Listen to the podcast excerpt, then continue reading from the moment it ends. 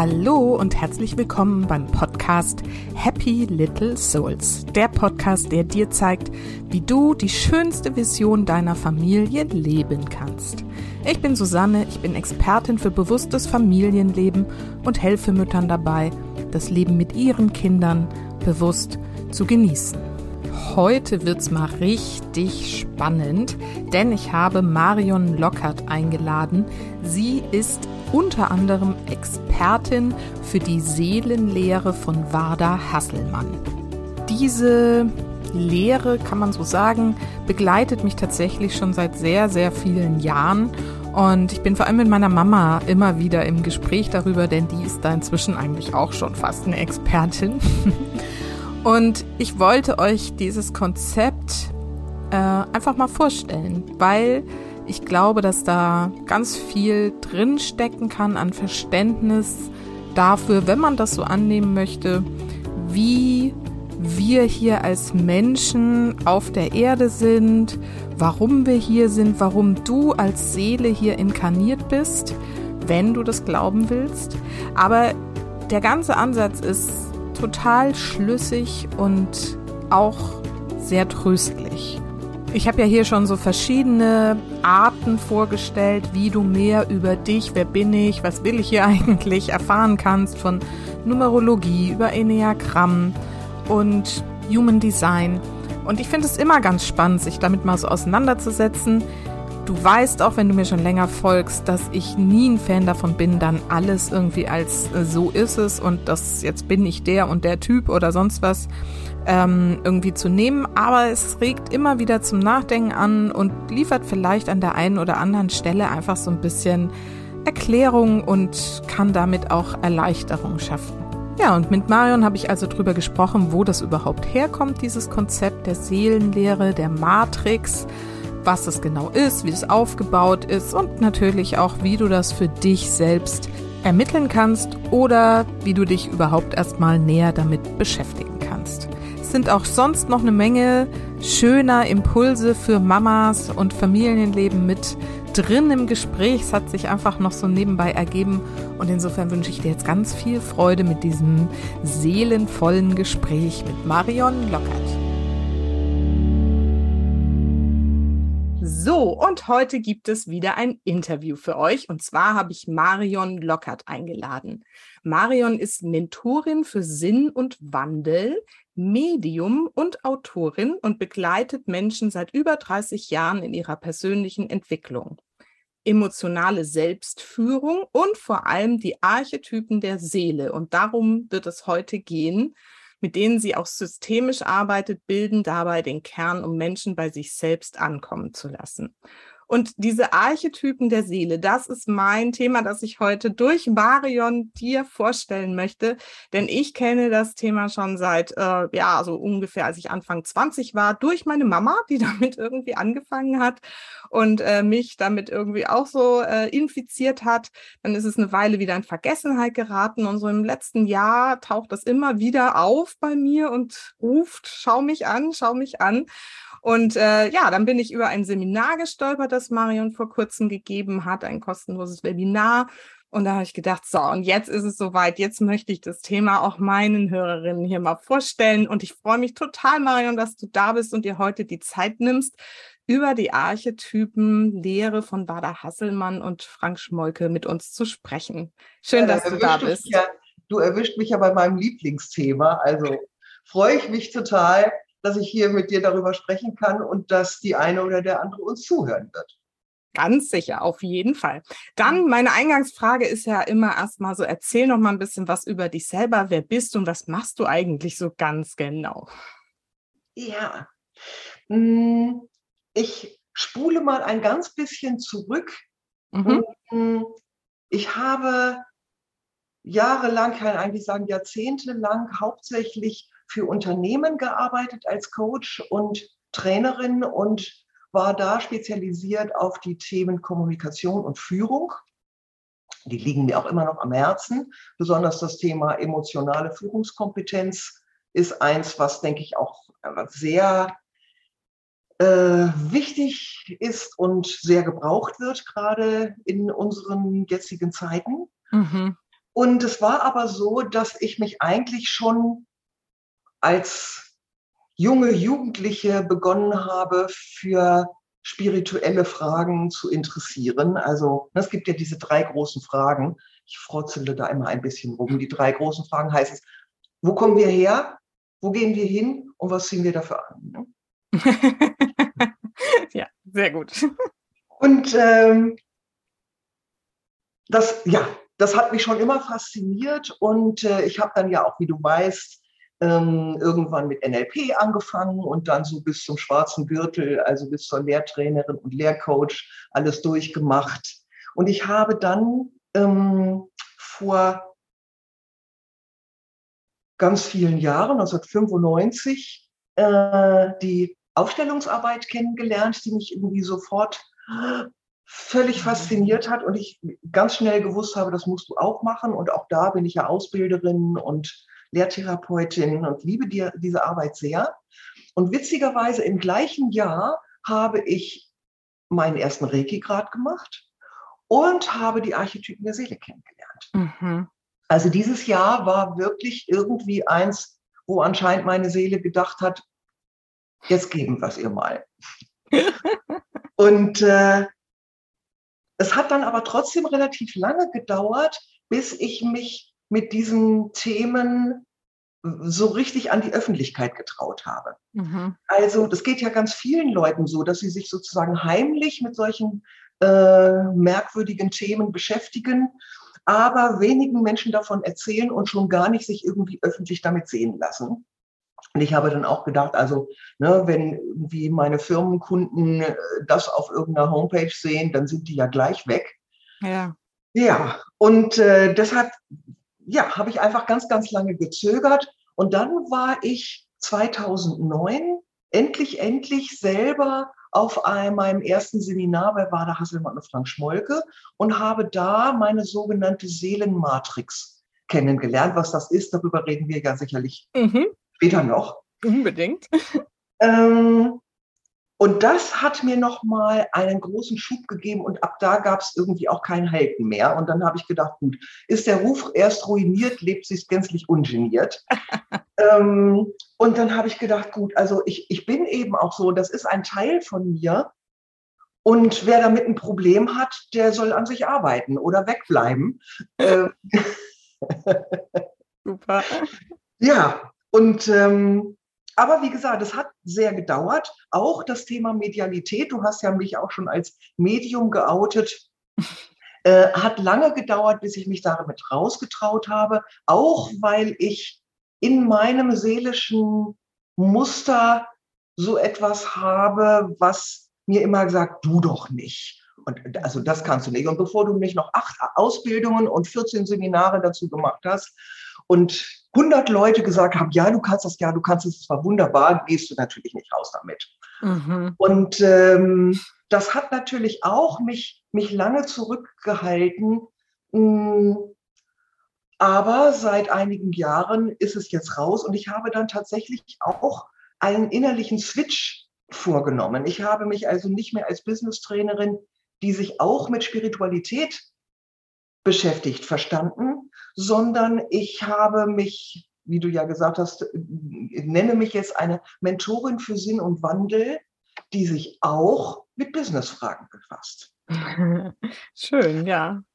Und dieser Wechsel tut mir total gut, weil ich das Gefühl habe, das ist auch wieder ein großer Schritt zu mir selbst hin gewesen. Mhm. Und ich fühle mich gut damit. Und ähm, es gibt sogar Unternehmen, die beginnen sich auch für diese merkwürdige Kombination zu interessieren. Es sind noch nicht so viele.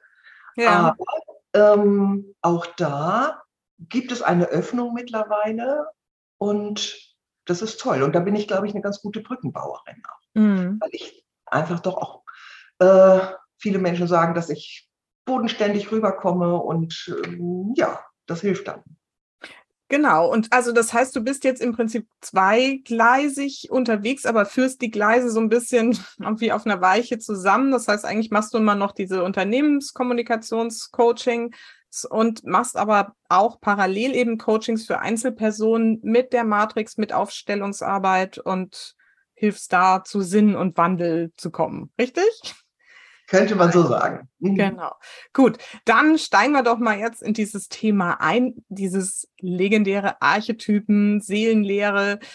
Was ist das denn eigentlich genau und wo kommt das ursprünglich her? Du hast ja den Namen Bader Hasselmann jetzt schon ein paar Mal erwähnt, aber vielleicht magst du das mal so kurz irgendwie zusammenfassen. Also, ich habe ja schon mitgekriegt, Susanne, dass du davon überzeugt bist, dass du selber eine Seele hast. Ja, doch. Und ich vermute mal, dass die Menschen, die uns jetzt zuhören, das vielleicht auch so empfinden, dass sie eine Seele haben. Da Seele aber ja nichts Materielles ist, muss es ja was Energetisches sein. Ja. Logisch. So, und äh, wenn man Leute so fragt, was ist denn Seele eigentlich, dann sagen viele, ja, das ist das, was übrig bleibt, wenn wir sterben. Mhm kann man sagen, definiert die Seele ja aber eigentlich nicht. Nee. Und genau das, was Seele eigentlich genau ist und wie Seele unsere Persönlichkeit prägt und unseren Lebensweg prägt, das ist das, worum es bei dieser Lehre geht. Das heißt also, wie bist du gemeint? Wie sollst du sein? Wir haben ja viele Eigenschaften, manche mögen wir vielleicht glücklicherweise und mit anderen hadern wir und machen uns Vorwürfe und schimpfen mit uns und ne, diese ganzen Sachen. Und das ist völlig normal. Und die Seelenlehre ist ein, wie ich finde, ganz fantastisches Instrument, wenn es um Integration geht und um Versöhnung also wirklich zu sagen, zu denken, aber auch zu empfinden.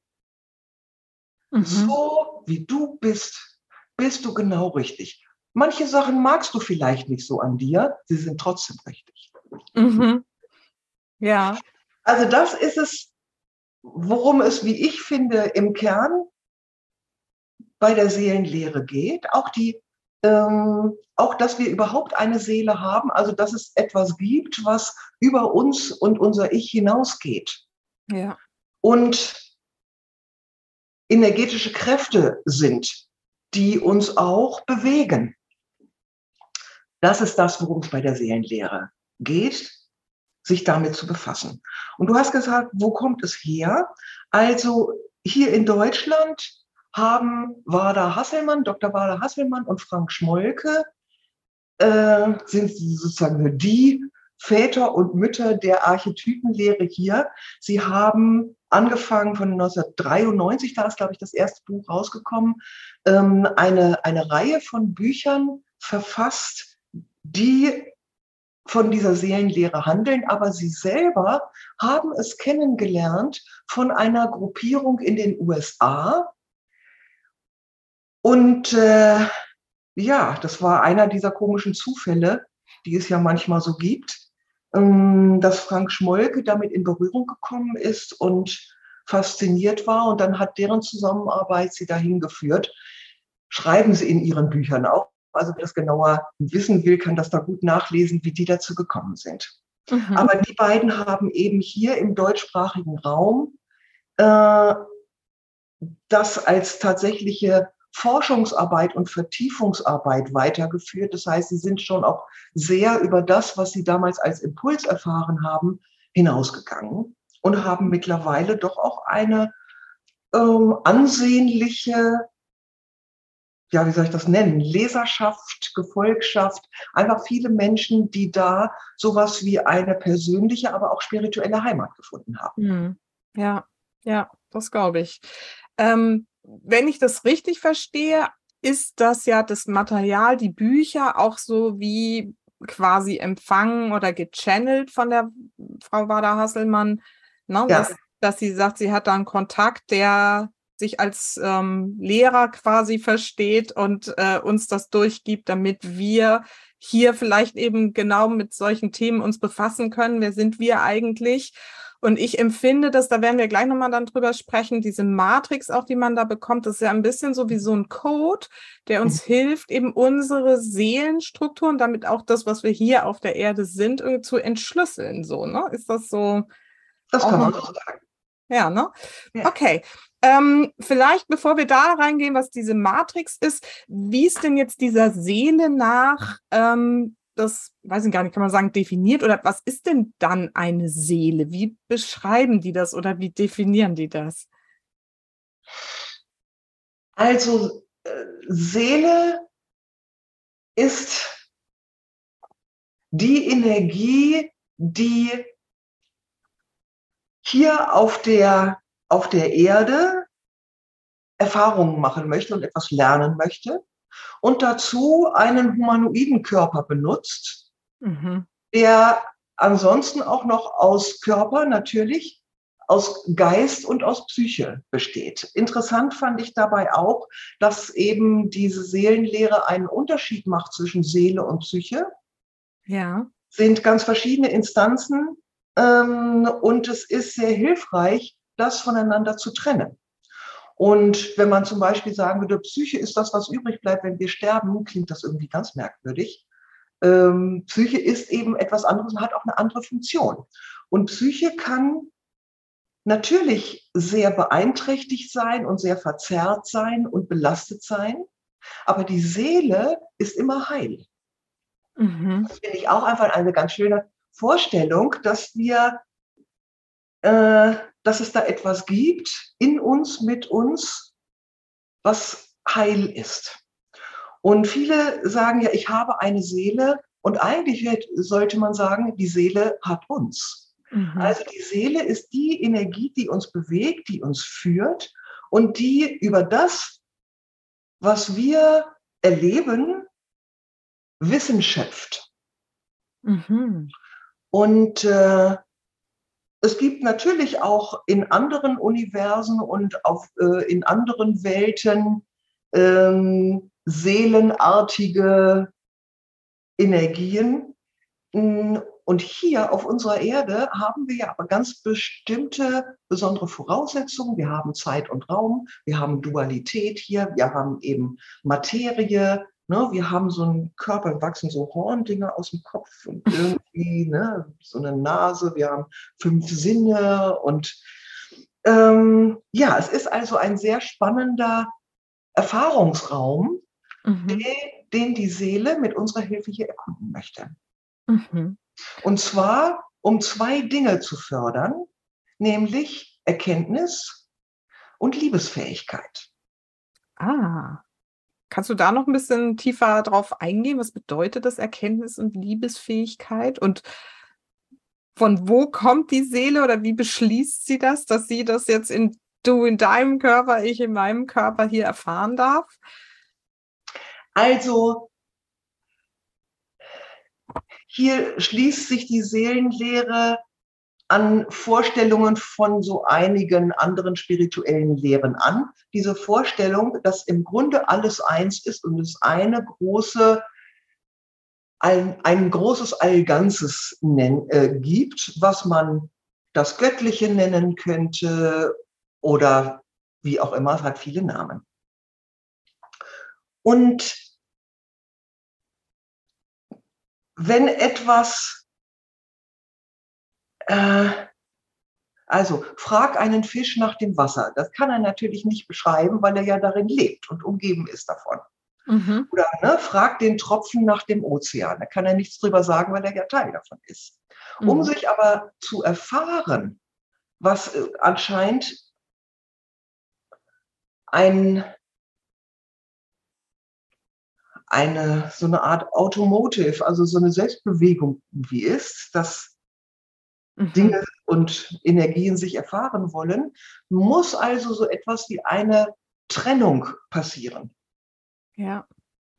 Und so gibt es eben viele Erfahrungswelten, um das Wissen und um die Erfahrung und um die Erkenntnis dieses Allganzen und damit das Allganze selbst zu genauer zu erkunden und gleichzeitig damit auszudehnen. Mhm. Denn je mehr Erfahrung dazukommt, desto größer wird ja auch das, das Ganze. Ah, Und Liebesfähigkeit ähm, ist damit unmittelbar verknüpft, weil diese allganze Energie in sich Liebesenergie ist. Mhm. Und was Liebe aber heißt hier auf unserem Planeten, ist etwas sehr anderes, als erstmal so gemeint ist. Und äh, aber wenn man sich so anguckt hier, was äh, ne, Kunst zum Beispiel, ne, Bücher, ähm, Musik und so weiter, eigentlich handelt alles von Liebe. Ja. Mehr oder weniger. Es ist wirklich unser Hauptthema. Und wer erkennen will, was Liebe ist und was es alles sein kann und bedeuten kann, der muss auch wissen, was nicht Liebe bedeutet. Mhm. Also wir könnten Liebe eben auch nicht erkennen und in uns anreichern, wenn wir nicht wüssten, was Angst ist. Und Angst könnte man sozusagen als, die, als das Dual von Liebe bezeichnen. Es ist also nicht sozusagen Hass, sondern Hass ist eine Form von Angst. Ja. Und das ist jetzt so toll, dass du das gerade sagst, weil ich denke gerade an unsere Hörerinnen, die ja nun, ich nehme an, zum größten Teil mindestens Mütter sind und die genau in dieser Dualität ja die ganze Zeit, in diesen Polen irgendwie die ganze Zeit unterwegs sind, dieser unendlichen Liebe für die Kinder, die Liebe, die die Kinder ihnen irgendwie völlig bedingungslos irgendwie geben und dann immer diese Ängste und Sorgen, ne, die, also genau das ist ja so das Hauptthema im Muttersein, finde ich, mit dem wir eben so bewusst umgehen lernen dürfen, um es irgendwie möglichst viel im Bereich der Liebe zu halten. Ähm, ja, spannend. Ja, ah, guck, also ja. das ist, äh, da sagst du etwas ganz Wichtiges. Mhm. Ähm, wir, also die, die Menschen, die sich mit Persönlichkeitsentwicklung befassen, haben ja oft diese Vorstellung, es ginge darum, immer in Anführungsstrichen besser zu werden. Und besser ist immer liebevoller. Darunter verstehen sie allerdings völlig unterschiedliche Dinge und manche dieser Dinge haben für mich, für mein Verständnis mit Liebe nicht besonders viel zu tun. Mhm. Und äh, kommen dann, weil unsere Zeit auch so ist, in so einen Selbstoptimierungswahn, nenne ich das mal. Ähm, und das Einzige, was dadurch passiert, ist, dass Angst verstärkt wird. Denn ich beschäftige mich die ganze Zeit mit meiner Unzulänglichkeit ah, das kann ich auch noch nicht und das kann ich auch noch nicht. Und dabei kann eigentlich nichts äh, besonders Liebevolles, vor allen Dingen nichts Selbstliebevolles rauskommen. Ja. Und in der Seelenlehre wird das ganz anders gesehen. Also die Seele möchte ja Liebe erfahren und Liebesfähigkeit erfahren. Und sie weiß, wir leben hier in der Dualität. Und deswegen findet Seele es wichtig und geradezu notwendig, zwischen diesen Polen Liebe und Angst immer hin und her zu pendeln. Es geht also gar nicht darum, die ganzen Ängste wegzumachen und nur noch einen halben Meter über dem Boden zu schweben und der Heiligenschein drückt schon ordentlich. Hm? Das, das ist überhaupt nicht das Ziel. Ja. Und das war für mich eine totale Erleichterung, als ich das gehört habe, äh, weil ich natürlich auch gedacht, oh Gott, ne, ich meditiere irgendwie nicht und mache so, ne, und mache so manche Dinge nicht, die eben als ganz toll gelten. Naja, da wird mit meiner Spiritualität nicht viel werden. Ne? und ähm, ich habe einfach durch die Seelenlehre gelernt, das ist alles Blödsinn. Glaubt das nicht. Das ist nur das, was die Stimme eurer Angst euch sagt. Die Stimme der Liebe ist nämlich eine, die integrativ ist, die alles hält, auch die Angst. Marion, es berührt mich gerade sehr, weil es genau Gedanken sind, die ich in den letzten Wochen, Monaten irgendwie so intensiv von links nach rechts irgendwie wälze in meinem Kopf und eben auch noch nicht so richtig weiß, ne, weil ich komme ja natürlich jetzt aus dem NLP und so, ne, wo man eben genau dieses so jetzt, ne, mach dies, mach das, um dich, diese Selbstoptimierung und so. Ja. Und ne, wo ich selber so ins Hadern damit gekommen bin und das äh, finde ich gerade total schön. Ich sag das hier jetzt so offen und oute mich jetzt, weil ich das äh, genau das Gefühl eigentlich auch schon seit einiger Zeit jetzt habe, dass es eben nicht, diese, dass das sogar eben so kontraproduktiv ist. Immer nur irgendwie, ich muss hier irgendwie gut sein und gut drauf sein und Erfolg haben und mich irgendwie zum besten Anteil dieser Welt irgendwie machen. Und denke so, nee, ist total anstrengend. Genau, genau. Das ist total anstrengend und letztendlich äh, Kinder die können ja besser gucken als hören, wie man weiß. Ne? Die gucken sich ja alles ab. Ja. Und das, was man sagt, hat vielleicht nicht ganz die Wirkung, die wir uns davon versprechen. Und wenn die eben mitkriegen, wie sehr wir uns quälen damit und wie sehr wir äh, unsere vermeintliche Unvollkommenheit im Fokus haben und uns wahnsinnig anstrengen, dann denken die, das ist normal. Naja, wie, wie du weißt, das, was Kinder eben erleben in ihren Familien, ist das, was für sie das Normale ist. Logisch. Was sollte es auch anders sein? Es ist ähm, so.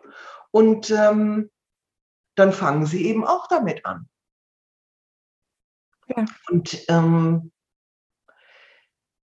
unsere, unsere Welt ist ja auch im Augenblick eine, die äh, Stichwort Selbstoptimierung einfach ganz, ganz viel macht, wenn man sich so die Wochenpläne von vielen Kindern anschaut, Zuhörende natürlich ausgenommen, ist ja klar, ähm, dann denke ich immer, meine Güte, die armen Schweine, die wissen überhaupt nicht mehr, was Langeweile ist. Wie schade. Mhm. Äh, und wie viel Kreativität aus der Langeweile kommt. Alles, was sie vorgesetzt bekommen, ist auch schon fertig. Ähm, also wenn, wenn ich jetzt mal nostalgisch werde, dann haben wir irgendwie an, äh, an ähm, ein Holz äh, an einen ersten Faden gebunden und sind damit durch den Wald gelaufen und das war dann unser Hund oder so. Also ja, äh, äh, ja. so. Und äh, also aus, aus dem, was da ist, einfach was zu machen und selber was zu kreieren, das ist, glaube ich, äh, schwer, weil erstmal ist die Muße und Zeit gar nicht so da und ähm, Ja, und der Raum fehlt auch oft, ne? Hm? Der Raum fehlt auch oft dafür überhaupt. Ja. Ne? Ja. ja. Ja, ja. Und das ist, das ist irgendwie auch schade.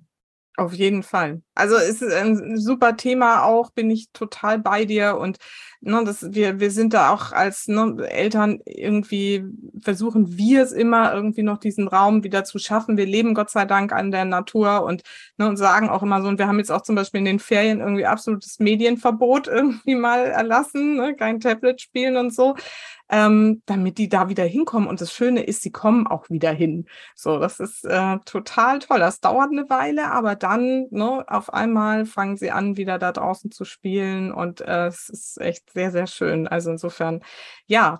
Und ne, da steckt ja überhaupt großartig, finde ich. Ja, total, absolut. und es ist auch schön, also nochmal um das, was, was du da vorhin eben gesagt hast, ähm, so aufzugreifen, dass wir, dass wir uns davon so frei machen dürfen, von diesen irgendwie, wir müssen uns optimieren, wir dürfen sein, das sage ich auch immer. Und ich bin, das ist ja auch meine Hauptbotschaft, wenn es dir gut geht, kann es halt den Kindern gut gehen. Das heißt irgendwie, das war auch das, glaube ich, was ich vorhin eigentlich meinte, so dieses ne, Sorg halt dafür, dass es dir irgendwie, dass du erfüllt bist, dass es dir gut geht. Und lass aber auch, und da hast du völlig recht, irgendwie so Ängste und ähm, Sachen zu. Und vielleicht können wir da, ist das jetzt ein guter Übergang mal zu dieser Matrix, die uns ja genau solche Felder aufzeigt, wie du vorhin schon so angedeutet hast, die einfach zu uns gehören und die dann gar nicht so einfach sind, die zu sagen, nö, das, äh, das will ich jetzt mal wegmachen oder irgendwie ne, meine Blockaden lösen, damit ich nicht mehr so irgendwie mit dieser Angst zu tun habe und so. Das ist ja in manchen Feldern dann gar nicht so möglich, wenn das sozusagen unsere ureigene Matrix ist, richtig? Und vielleicht magst du mal so ein bisschen erzählen, was diese Matrix eigentlich ist und kann und wie die so aufgebaut ist. Ja, okay. Also die Matrix ist ja ein Wort, was übersetzt eine Struktur bedeutet. Mhm. Und unsere Seele besteht eben nicht nur aus einer Energie, sondern äh, sondern ist eine, hat eine Struktur aus verschiedenen Energiekombinationen. Nach der Lehre ist es so, dass das Universum insgesamt aus sieben unterschiedlichen Energien besteht. Mhm. Und die kann man archetypisch beschreiben. Äh, du kannst sie durch Farben beschreiben, du kannst sie durch Klänge beschreiben, du kannst sie durch Zahlen oder mit Zahlen beschreiben. Und die archetypischen Bezeichnungen lauten Heiler, Künstler, Krieger, Gelehrter, Weiser, Priester und König. Mhm. Also das sind die archetypischen Bezeichnungen für diese Energien. Und das sind natürlich keine Berufsbezeichnungen, sondern es sind, das heißt also, ein Künstler muss überhaupt nicht, nichts mit Kunst zu tun haben, sondern der kann auch Klempner sein, wird dann aber sicherlich besonders fantasievoll reparieren. MacGyver. Äh, diese, diese sieben Energien sind alle komplett unterschiedlich und vertreten sozusagen ganz, äh, ganz eigene, einen ganz eigenen Charakter. Mhm. Und unsere Seele hat eine von diesen sieben Energien als Grundschwingung, könnte man sagen. Mhm. Und ich zum Beispiel bin von meiner Grundschwingung her eine Weise. Und äh, deshalb liebe ich auch Kommunikation und ich liebe es, Gedanken und Menschen und Ideen miteinander zu vernetzen, weil das meine Natur ist. Hm. Kommt ja. mir auch irgendwie bekannt vor. und äh, es gibt aber natürlich jetzt nicht nur sieben unterschiedliche Seelen, sonst gäbe es ja nur sieben unterschiedliche Arten von Menschen, das kann nicht sein, wie wir wissen. Mhm. Sondern es sind insgesamt elf Komponenten, die unsere Seelenmatrix, unsere Seelenstruktur ausmachen, die unseren Charakter prägen.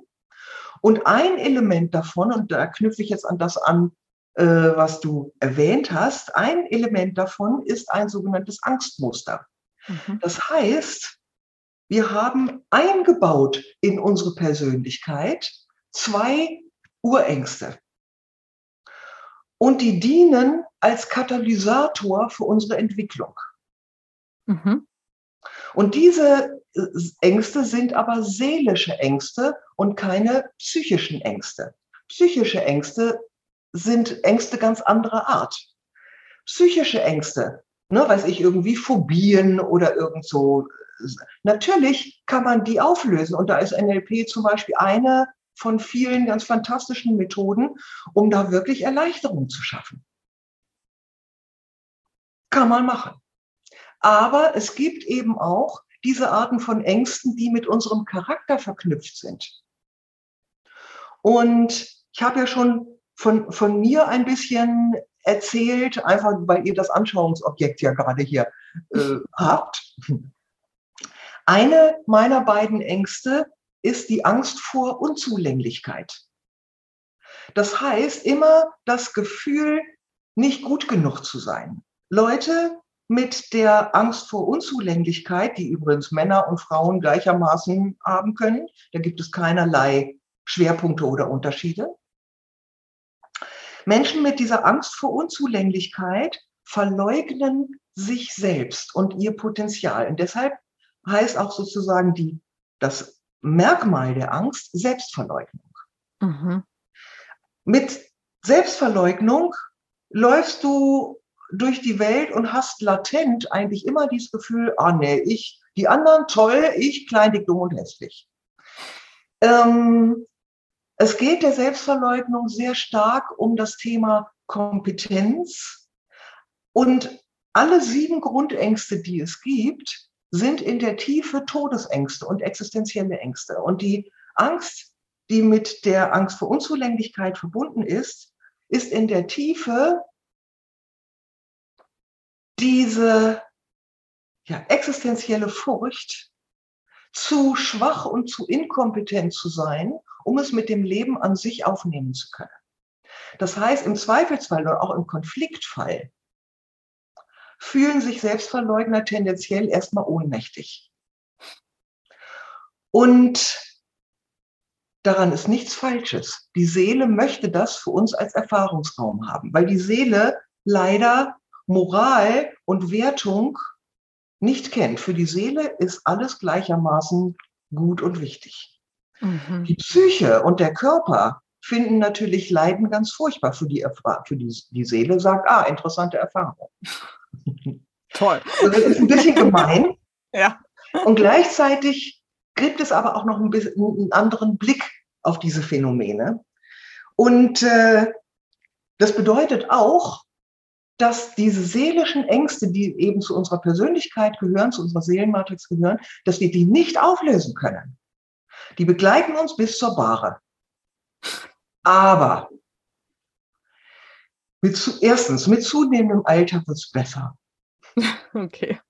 Und zweitens, je besser du diese Ängste kennst, die du hast, und je schneller du ihre Stimme in dir erkennst, desto leichter kannst du dich am eigenen Schopf rausziehen und desto schneller bist du wieder draußen und nimmst das nicht so ernst, weil die Stimme der Angst, die lügt. Mhm. Die will mhm. dir lauter Sachen erzählen, die nicht stimmen. Mhm. Spannend.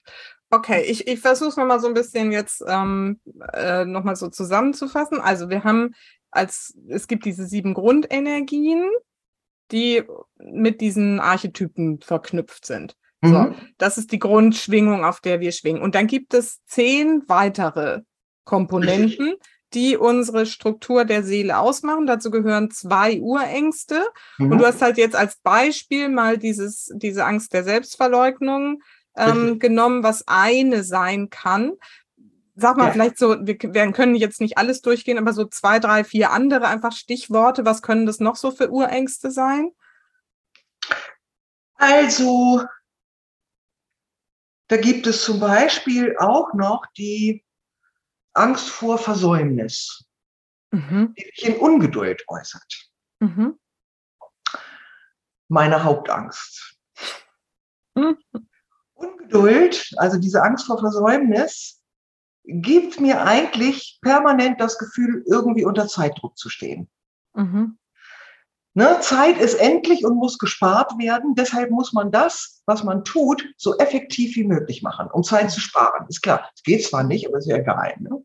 Mhm.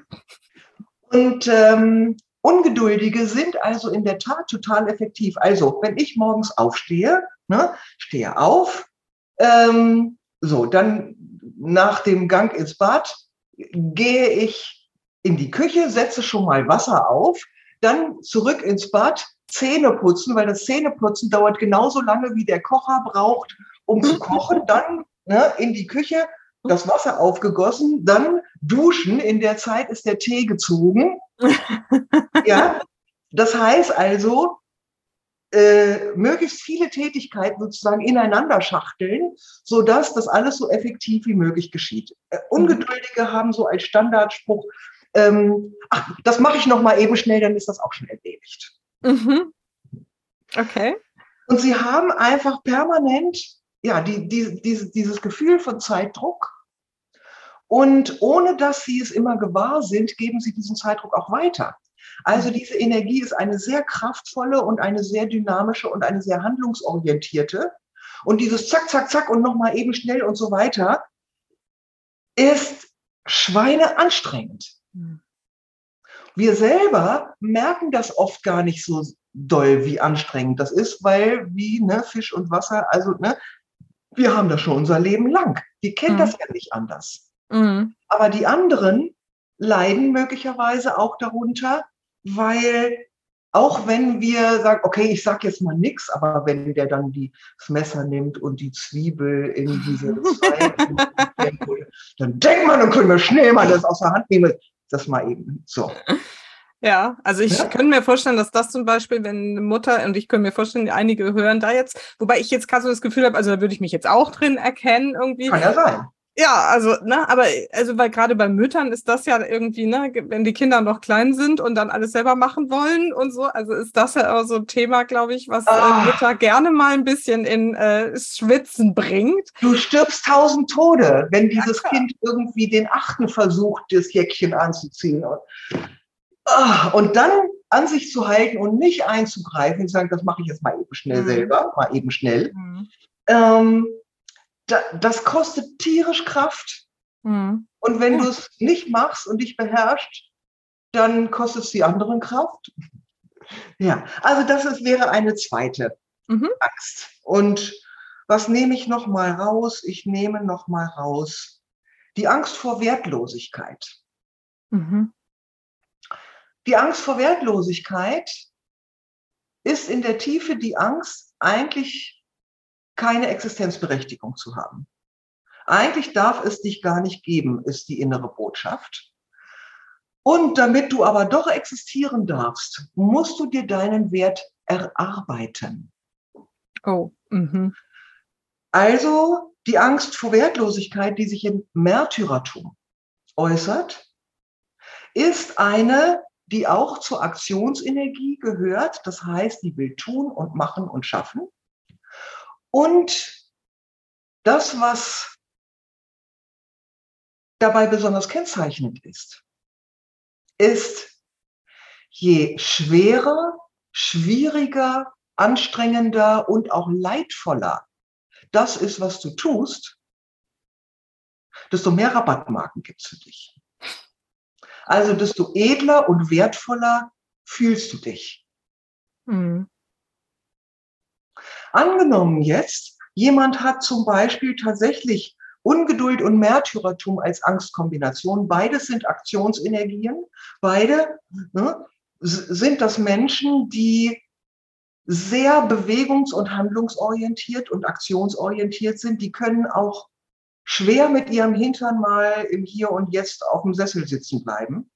Mhm. Weil ihnen kaum sitzen sie, fällt ihnen sofort irgendwas ein, was nochmal eben schnell gemacht werden könnte. ne? Und die anderen sind, feiern dann schon, ne? grillen im Garten und weiß ich was. Und Mama steht dann in der Küche und macht dann eben doch noch diesen äh, riesigen Braten dazu noch, es ist eigentlich genug da, aber ne, weil das so schön anstrengend ist, wird das dann eben auch noch gemacht. Und wenn man dann eben die ganze Zeit nicht an der Feier der anderen teilnehmen kann, ist das zwar einerseits traurig äh, und gleichzeitig gibt es ein bisschen etwas in einem, was einen für besonders edel hält, dass mhm. man das gerade so macht. Ja. So funktionieren diese Urängste. Hast du ein kleines Bild bekommen davon? also nicht nur ein kleines, sondern tatsächlich schon, äh, finde ich, jetzt ist es super gut spürbar, wie wertvoll es ist, wenn man das weiß, dass das seelische Ängste sind, gegen die wir im Prinzip, also gegen die wir nichts machen können, aber mit denen wir lernen können, umzugehen, wenn uns das, und das ist ja mal mein Lieblingssatzspruchwort, bewusst sind. Ne? Ja. Also wenn wir es bewusst haben, so wie du es vorhin gesagt hast, dann können wir damit ja anders äh, umgehen. Und das, äh, finde ich, wird jetzt gerade hier super deutlich, ähm, wie wertvoll das gerade auch eben im Muttersein sein kann, wenn man dann eben auch weiß, okay, es ist meine Urangst, ich darf damit bewusst umgehen und muss es deswegen dann nicht an die Kinder weitergeben, es an ihnen auslassen oder was auch immer, sondern darf mich da eben bewusst damit umgehen. Ja, und ähm, gleichzeitig wird es so sein, dass du es überhaupt nicht vermeiden kannst äh, dass die was davon abkriegen und auch, dass sie, also Kinder haben häufig eine Urangst vom Vater und eine Urangst von der Mutter. Also ah. ähm, ist meine Beobachtung. Das ist keine absolute Regel, aber es ist häufig so. Und du, kannst es gar nicht vermeiden, aber in, ne, wenn, wenn du, wie, wie du sagst, wenn du dir dessen bewusst bist, ich sag ja gerne manchmal ein bisschen flapsig, wenn du lernst, deine Schweine am Gang zu erkennen, äh, ne, und schneller merkst, ah, das ist jetzt wieder ein Angstimpuls in Wirklichkeit, weil das fühlt sich nicht an wie Angst. Mhm. Das, ist, ne, das ist der Trick dabei. Ne? Ja. Fühlt sich gut und edel an, wenn du da schweißüberströmt in der Küche stehst. Mhm. Mhm. Ähm, das ist sehr hilfreich. Und noch was, in Beziehungen verwenden wir einen Großteil unserer Energie darauf, den anderen dazu zu bringen, dass er unsere Grundängste nicht triggert. Also wir, wir versuchen den anderen dahin zu erziehen, dass der auf diese Knöpfe nicht drückt. Das versuchen mhm. natürlich alle. Und in dem Augenblick, wo ich aber meine Knöpfe dieser Art genauer kenne, äh, kann ich auch gelassener, dann ich als Ungeduldige, mit der Bedächtigkeit meines Partners umgehen. Mhm. Weil ich denke, oh, kann der nicht mal seinen Hintern hochkriegen? Weil ich dann denke, okay, nimm es doch als Vorbild dafür, dass du dich auch mal hinsetzen solltest. Wie wäre das denn? ja, ja, das ist auch was, was ich schon häufiger sage. Ne? Das ist so, die spiegeln uns halt unsere Themen, sowohl die Kinder als auch die Partner. Ja. Und irgendwie statt da zu gucken, wie kann ich die verändern, die Kinder, ja. das Verhalten, den Partner irgendwie, ne, was, was kann ich davon lernen? Ja, das habe ich gerade vor kurzem tatsächlich eine Podcast-Folge auch dazu gemacht, dass ja. ich von meinem Mann schon alles lernen durfte. auch eine sehr spannende Reise für mich mich selber da mal drauf zu schauen. Ja, ja schön. Ähm, jetzt muss ich an einer Stelle mal kurz nachhaken. Du hast gerade gesagt, ähm, dass du so in deiner Erfahrung, du machst ja wahrscheinlich viele solche ähm, also das kann man ja ermitteln, diese Matrix. Das Richtig. machst du für Menschen und berätst sie dann eben, wie man damit umgehen kann. Ja. Wir gucken auch gleich noch, welche anderen Komponenten das so gibt. Ähm, aber du hast gerade gesagt, dass deiner Erfahrung nach die Kinder dann oft eine Urangst vom Vater und von der Mutter haben, da kommt bei mir jetzt sofort natürlich die Frage, naja, ist es dann nicht doch einfach erlernt, weil sie es irgendwie nachmachen? Weißt du, was ich meine? Ja, ich weiß genau, was du meinst. also,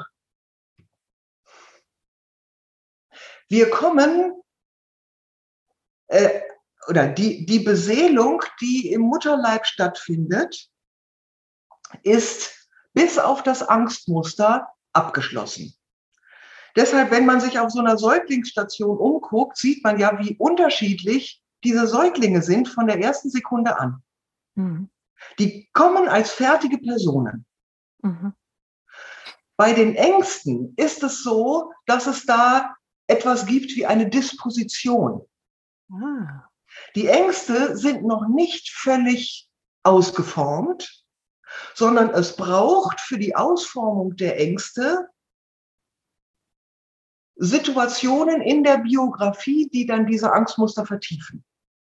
Spannend, okay. Und ja. ähm, die werden dann aber fast immer gemäß dieser Disposition ausgebildet.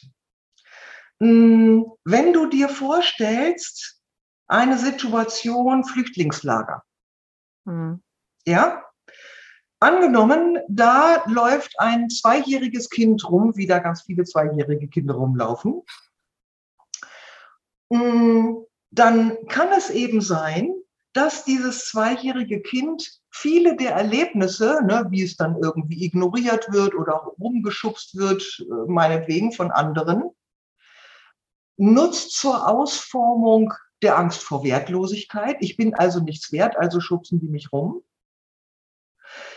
Oder für die Selbstverleugnung, aha, ich bin also nicht kompetent und stark genug, um es aufnehmen zu können mit den anderen. In Klammern, deshalb muss ich lernen, unglaublich lieb zu sein, weil nur dann habe ich eine Überlebenschance.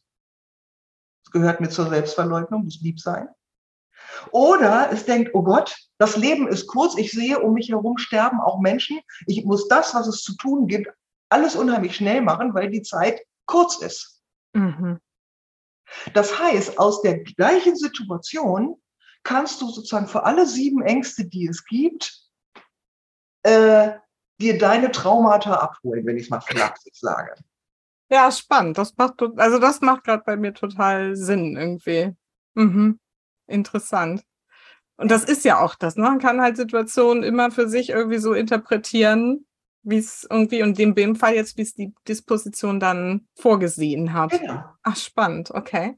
Genau. Gut, vielleicht kannst du mal, ähm, ich weiß, es ist viel zu viel, um es jetzt hier im Interview alles irgendwie und nicht im Detail, aber so mal die anderen Komponenten, die noch zu dieser Seelenmatrix dazugehören, so ein bisschen in kurzen, wenn es geht, irgendwie oder wie du magst, irgendwie erklären. Wir haben auch Zeit, also müssen auch nicht hetzen. Also, von der Seelenrolle mit diesen archetypischen Begriffen habe ich schon gesprochen. Mhm. Die Seelenrolle ist also die äh, wesentliche Grundschwingung und es gibt noch eine zweite Komponente der Grundschwingung, das ist der Weg der Seele. Und das bezeichnet die Art und Weise, wie du diese Rollenenergie ausdrückst. Von dem Angstmuster habe ich auch schon gesprochen. Und es gibt dann ein sogenanntes Entwicklungsziel. Mhm. Das Entwicklungsziel ist, man könnte das vielleicht so was nennen wie der Lebensfokus.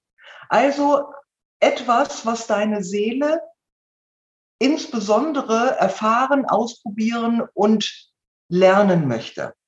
lernen, indem es das anwendet und damit experimentiert. Mhm. Da gibt es dann so zum, zum Beispiel solche Ziele wie herrschen mhm. oder akzeptieren. Mhm. Es gibt aber auch so ein Ziel wie ablehnen.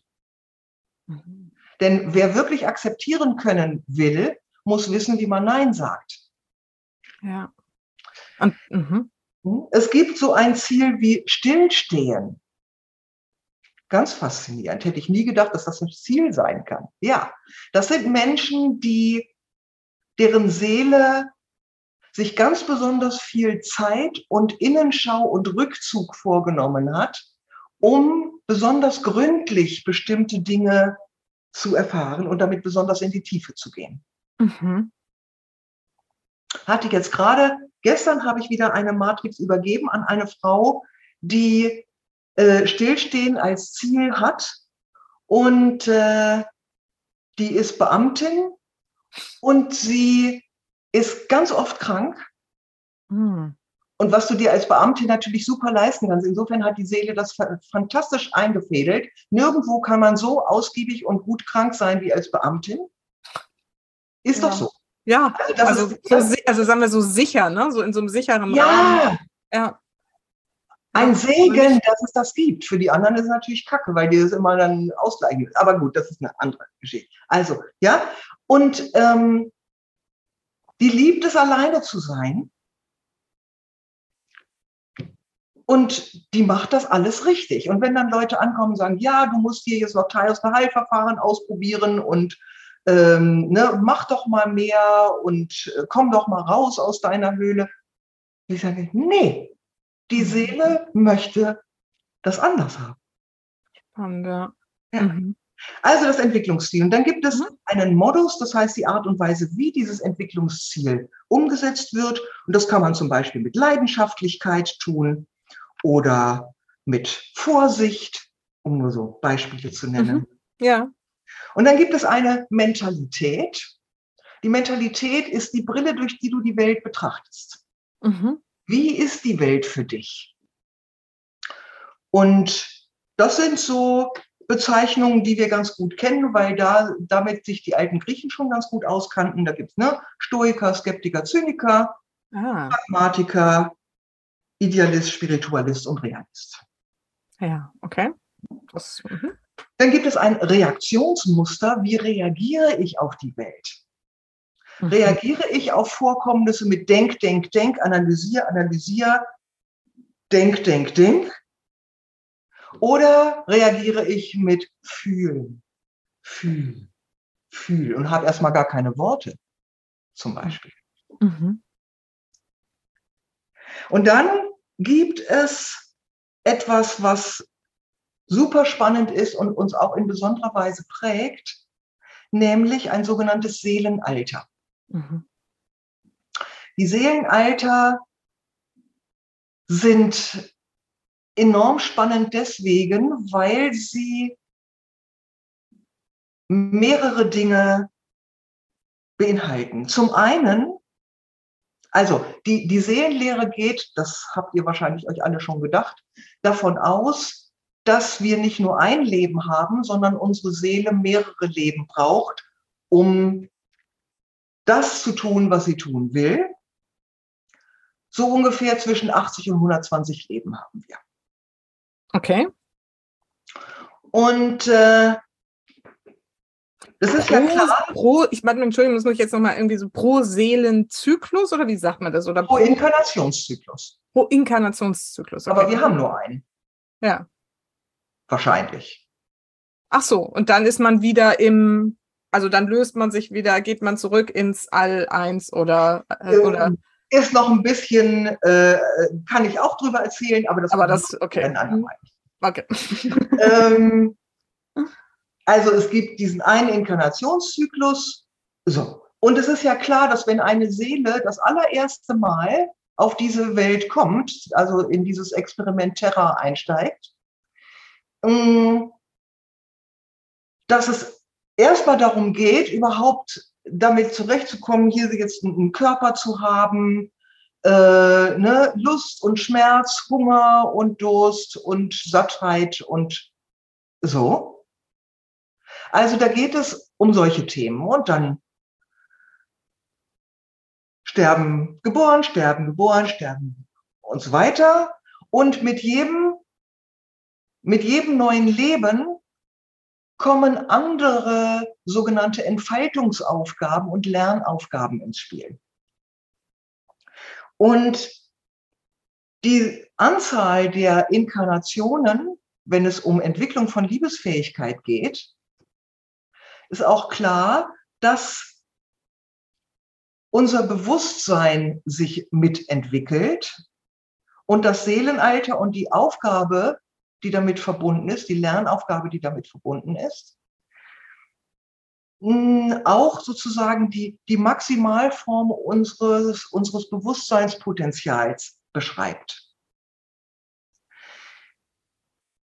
Ich drücke das deswegen ein bisschen verklausuliert so aus, mhm. weil natürlich Menschen, die, deren Intelligenz beeinträchtigt ist, das heißt, ein Bewusstsein, so wie wir es verstehen, mit Intelligenz und sich hinterfragen und so weiter und so weiter, nicht haben, können trotzdem eine alte Seele sein.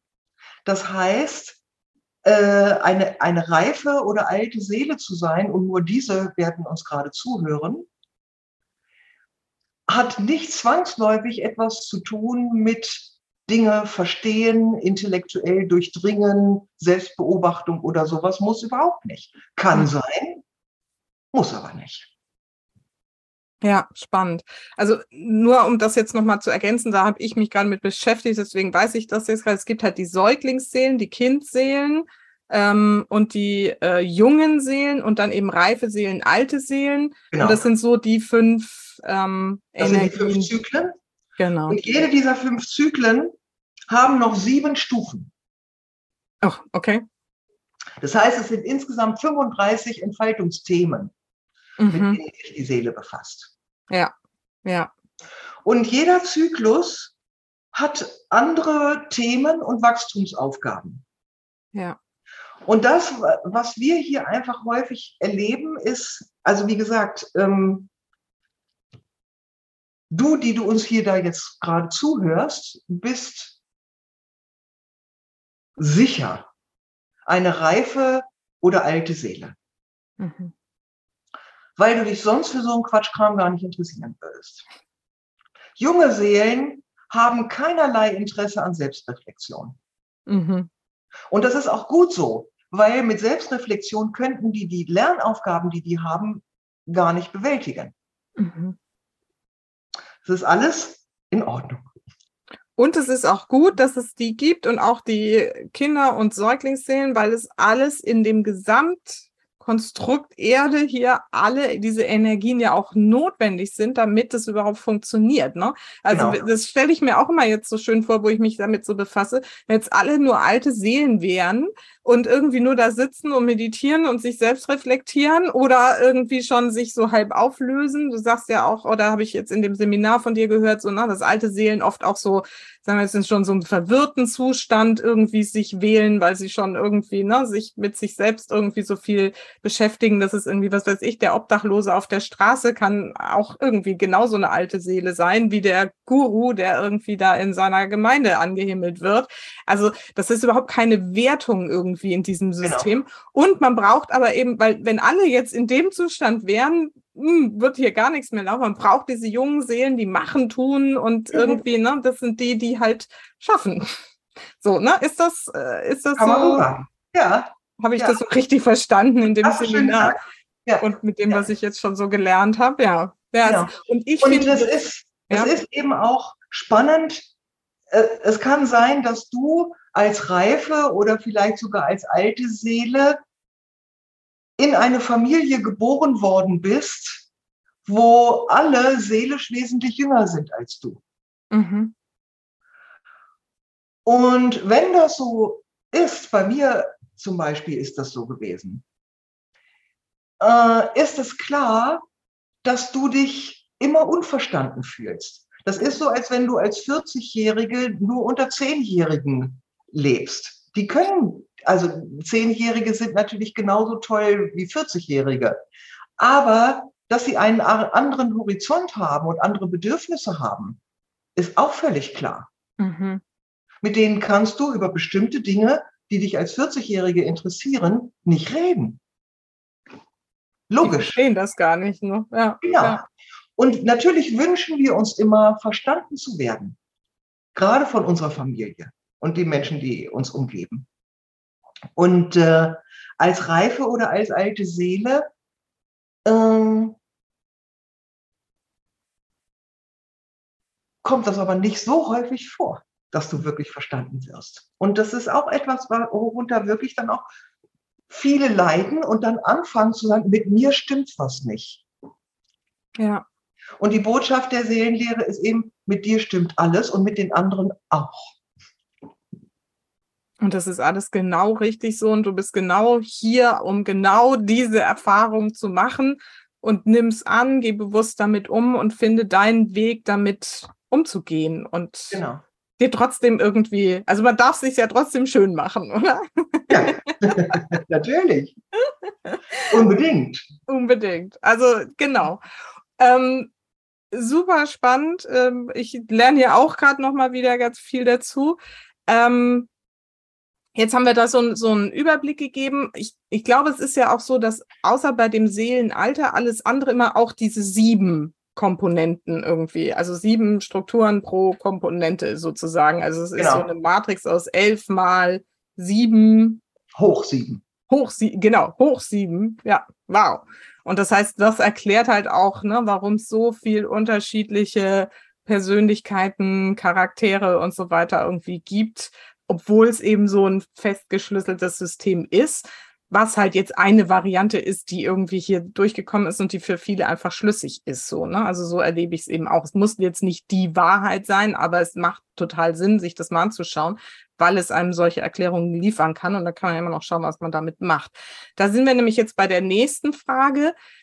Wie wenn ich, ne, wenn jetzt hier jemand zuhört und sagt, boah, das klingt total gut und ich habe mich jetzt hier schon erkannt und das klingt irgendwie so, ne, irgendwie, wie, wie erfährt man denn, was man ist? Es ist ja jetzt nicht wie beim äh, Human Design hatten wir schon irgendwie ein äh, Interview dazu oder Astrologie, wo du dein Geburtsdatum eingibst und dann hast du dein Bild, sondern es geht ja ein bisschen anders. Wie funktioniert das denn? Wie weiß ich denn, was ich bin?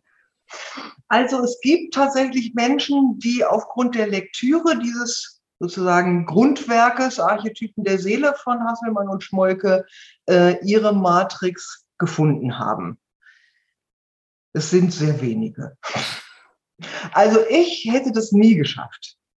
Ja. Weil natürlich auch jeder hat seine blinden Flecken ähm, und so. Und ähm, das Lesen ist das eine, auch wenn diese Texte, wie ich finde, fantastisch sind und sehr differenziert, ähm, ist es eben trotzdem nochmal ein Unterschied, ob du gelesen hast, ah, Priester sind so und so, oder ob du 20 Priester schon kennengelernt hast. Mhm. Ne, das ist nochmal ein Unterschied. Also die erste Variante ist, du liest selber und probierst es selber zu machen. Variante zwei ist, du schließt dich mit verschiedenen Menschen zusammen und liest und diskutierst und reflektierst es gemeinsam. Ah, okay. Mhm. Und das Einfachste ist natürlich, du gehst zu jemandem, der sich damit auskennt. Und äh, Wada Hasselmann hat 24 Matrix-Coaches ausgebildet. Mehr nicht, es ist die einzige Ausbildung, die sie da gemacht hat. Und ähm, ich ähm, habe an dieser Ausbildung auch teilgenommen. Und äh, geht also zu einem Experten und lässt sich die Matrix ermitteln mhm. und eben auch erläutern, weil im Buch stehen natürlich die Einzelkomponenten toll beschrieben, aber wie sie aufeinander wirken, kann natürlich so ein Buch bei der Fülle von Kombinationsmöglichkeiten gar nicht hergeben. Da ja. brauchst du einen Menschen, der dann das erläutern kann, wie deine Energien zusammenspielen. Mhm. Also das Buch werde ich auch in den Shownotes auf jeden Fall verlinken. Es ist äh, das, was ich, womit ich mich eben auch schon befasst habe. Da kann man irgendwie echt schon mal so einen Eindruck davon gewinnen, auch ne, über diese ganzen Komponenten, die du jetzt so vorgestellt hast. Aber tatsächlich ist es so, dass bei mir jetzt zum Beispiel das schon so ist, wenn ich mir diese Grundtypen anschaue, da würde ich jetzt, ich kann manche ausschließen, gefühlt. So, ich sage, mhm. nö, also mhm. das schwingt jetzt gerade gar nicht bei mir. Aber ja. dann bleiben so drei bis vier von den sieben übrig, wo ich sage, ja, das könnte sein, das könnte sein. Und und irgendwie so, ne, wo man sich so in Anteilen dann wiedererkennt. Und ich habe so eine Idee, wo ich denke, das könnte es am ehesten sein. Ja. Ne, habe ich vorhin schon angedeutet, ich würde jetzt von mir auch behaupten, dass ich in diese weiße Ecke falle. Meine Mutter hat mir das auch schon bestätigt. Also, hm, aber so, ne, es könnte genauso gut irgendwie was Priesterliches dabei sein oder keine Ahnung. So. Also es ist ganz spannend, sich damit auf jeden Fall zu beschäftigen. Wenn jetzt jemand zu dir oder zu einem dieser anderen 24 Matrix-Coaches, die stehen ja auf der Webseite auch von der Wada Hasselmann, ähm, kommt und was, was tust du denn dann, um die Matrix zu ermitteln? Also es sind ich fahre zweigleisig, wenn ich das so sagen Ähm, ich führe mit der Person ein Interview und ich bitte sie um eine Lebensbeschreibung und ich bitte sie um einige Fotografien. Und auf dieser Basis erstelle ich eine Hypothese, mhm. wie die Matrix lauten könnte. Und dann versetze ich mich in Trance und channele das nochmal. Das heißt, ich verbinde mich mit der Quelle, das ist die gleiche Quelle, die war da Hasselmann auch konsultiert sozusagen. Und äh, die Quelle überprüft dann das nochmal sozusagen. Mhm. Und dann ist die Matrix fertig. Dann mhm. gibt es eine Übergabesitzung, wo ich dann, wie gesagt, ausführlich erläutere und erkläre. Und dann gibt es nochmal eine Nachbesprechung nach einer Zeit, wenn jemand das gelesen und sich beobachtet hat, weil es ist natürlich so, kein Medium ist perfekt. Mhm. Also auch die große Bada Hasselmann, die wirklich ein begnadetes Medium ist, tatsächlich ist sie. Ähm, auch die hat sich natürlich in Teilen schon ne, bei einzelnen Matrix-Elementen ähm, geirrt und hat dann nachkorrigiert, zum hm. Beispiel. Mhm. Es gibt kein perfektes Medium. Mhm. Und die einzige Person, die wirklich genau sagen kann, ob eine Matrix stimmt, bist du selber. Ob es für dich sich stimmig anfühlt, ob du genau. damit dich verbunden fühlst, ob du das, ob es dir, das würde ich mir jetzt so vorstellen, da ist vielleicht auch die Frage drin, ähm, ob es dir weiterhilft, dein Leben dementsprechend irgendwie äh, dann bewusster ist es ja wieder auch irgendwie zu gestalten, richtig? Also was habe ich davon konkret, wenn ich das weiß? Ich glaube, wir haben da schon viel angedeutet, aber vielleicht kannst du das nochmal so ein bisschen sagen oder vielleicht auch aus eigener Erfahrung nochmal so erzählen, finde ich auch ganz spannend. Was hat es mit dir gemacht, als du diese Matrix erfahren hast? Was war so der eine oder das, wo du gesagt hast, wow, Gott sei Dank weiß ich das jetzt? Also, was jetzt meine Klientinnen und Kunden angeht, die sagen dann zum Beispiel sowas wie, das ist gewesen wie bei mir zu Hause ankommen, endlich. Mhm. Also wirklich so dieses Gefühl, ja, und jetzt werde ich wirklich gesehen, wie ich bin und ich sehe mich auch selber, wie ich bin. Mhm. Und das hilft sehr, das anzunehmen, weil so bist du ja gemeint. Für mich selber waren verschiedene Sachen enorm hilfreich. Also zum einen, ich habe ja schon gebeichtet, die Angst vor Unzulänglichkeit, Selbstverleugnung gehört zu mir und ich habe zum Beispiel immer ein bisschen auch mit meinem, mit meiner Arbeit gehadert, obwohl ich sie geliebt habe. Also, ich als Weise liebe es, im Mittelpunkt zu stehen. Wenn du mich hier jetzt interviewst, ich liebe es. Ne? Du fragst mich, ich kann antworten. Ich liebe es. Selbstverleugnung kam natürlich sofort an. Also bitte, ne? nimm, dir, nimm dich mal nicht so wichtig, halt dich mal ein bisschen zurück, lass die anderen auch mal und so weiter. Und so. Ja. Und insofern habe ich also meine Seminartätigkeiten, ich habe viele, viele, viele, viele Seminare gemacht, mache ich ja immer noch, ähm, habe ich zwar genossen und trotzdem war da immer so ein bisschen was daran gekratzt hat, weil ich mir das nicht erlaubt habe, wirklich ach, so in die Vollen zu gehen. Wie schade eigentlich. Ja. Das ist das eine, was sich dadurch wirklich geändert hat, wo ich sage, ja, ich bin eine Weise und ich darf das und ich soll das sogar. Es ist richtig. Hau rein. Mhm. Super. Das ist das eine. Das, das zweite persönlich von mir ist, Selbstverleugnung ist ja so, als wenn du in einen beschlagenen Spiegel guckst. Du siehst dich nicht wirklich. Du kannst deine Qualitäten nicht wirklich richtig erkennen. Die anderen sehen das natürlich, aber du selber siehst es nicht so. Mhm. Und ich habe in meiner Matrix eine ziemlich große Portion auch von Königsenergie. Mhm. Und das ist so eine Energie, die hat viel mit Souveränität zu tun, die hat mit Führung zu tun, die hat mit Visionen zu tun und Menschen und zu unterstützen, Wege zu gehen und auf der Suche zu bleiben. Und auch mal zu finden zwischendurch. Und diese, diese Ausstrahlung haben andere natürlich gesehen, aber ich selber überhaupt nicht. Mhm. Und dadurch, dass meine Matrix mir den Zugang dazu erlaubt und ermöglicht hat, kann ich diese Ausstrahlung ganz anders leben tatsächlich. Mhm. Und das gibt mir eben auch das Gefühl, ich bin tatsächlich mehr ich geworden. Ja, spannend, schön. Und ähm, es ist ja auch so, das fällt mir jetzt gerade so ein, dass, dass ähm, wenn man das erfährt, das ist ja auch immer, also für diese Inkarnation immer gültig. Es ist nicht, dass man sich im Lauf der Inkarnation des Lebens sozusagen irgendwie von A nach B entwickelt, auch nicht von äh, irgendwie reif nach alt oder sonst irgendwas, sondern das ist das Muster, was uns immer begleitet. Das heißt, man kann wahrscheinlich auch dann eben so in der Vergangenheit ein bisschen schauen, ne, was waren da vielleicht Themen, wo es irgendwie ne, nicht gut gelaufen ist und ja. dann dafür Gründe suchen und es nochmal für sich vielleicht auch zu verstehen und aufarbeiten und so. Ja, ja. Und Nö. natürlich auch, also es hat auch umfangreichere integrative Funktion, weil in der Seelenlehre gibt es ja auch die Vorstellung, dass sich deine Seele genau diese Eltern ausgesucht hat, mhm. um genau auch das zu entfalten mit den Potenzialen und auch den Bremskräften, nenne ich das jetzt mal. Mhm. Mm. Und zwar, also nichts ist Strafe. Mhm. Krankheit ist keine Strafe, blöde Eltern zu haben ist keine Strafe, äh, weggegeben worden zu sein als Kind ist keine seelische, die Seele kennt keine Strafe. Die Seele kennt auch keine Schuld. Mhm.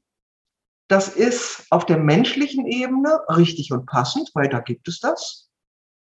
Aber auf der seelischen Ebene eben nicht. Das heißt, ich kann mit dieser Brille sozusagen auch tatsächlich meine Biografie ganz anders betrachten. Ich kann alle Menschen, die mir begegnen, uminterpretieren als Entwicklungshelfer. Mhm. Und das ist so wichtig, ja. Entschuldigung, du wolltest gerade noch. Ja. Ja, weil ich finde es so wichtig, ähm, gerade wenn wir eben Mütter sind, Mutter sind, ähm, wenn wir da so einen Zugang zu uns finden und eben mit der Vergangenheit. Also ich erlebe das oft in den Coachings, bei, ne, wenn meine Klientinnen da sitzen, dass früher oder später, wenn sie ne, einen längeren Prozess mit mir machen, kommt immer die Mutter oder der Vater irgendwie ins Spiel weil das, was wir sind, nehmen wir halt von da mit. Und ja. wenn wir da nicht rangehen und das aufarbeiten, geben wir das halt eins zu eins dann wiederum weiter an die Kinder. Das ist echt ich erlebe das immer wieder, dass man, und das kennst du vielleicht, wenn du jetzt zuerst als Mutter auch, wenn du irgendwie Dinge sagst, ne, die du nie sagen wolltest, weil deine Mutter es immer zu dir gesagt hat und du hörst dich das sagen und denkst so, ich wollte das nie sagen. Und ne, ich glaube, dass hier dann diese, diese Beschäftigung mit diesen, wenn es die Urängste singt oder die Reaktionsmuster oder was auch immer, uns das so klar macht und wir eben ganz anders damit umgehen können. Oder vielleicht auch, und das sage ich ja auch immer, es ist alles gut so, wie es ist auch mehr in diese ähm, ja, Erleichterung oder, oder ähm, in das Vertrauen kommen, dass es trotzdem genau richtig ist. Ja. Ne? Oder? Und, und was, was vielleicht auch einfach ganz schön ist, so in, in Zeiten großer Selbstzweifel und Selbstvorwürfe, sich zu erinnern, auch die Seele deiner Tochter und auch die Seele deines Sohnes hat sich dich als Mutter ausgesucht. Mhm.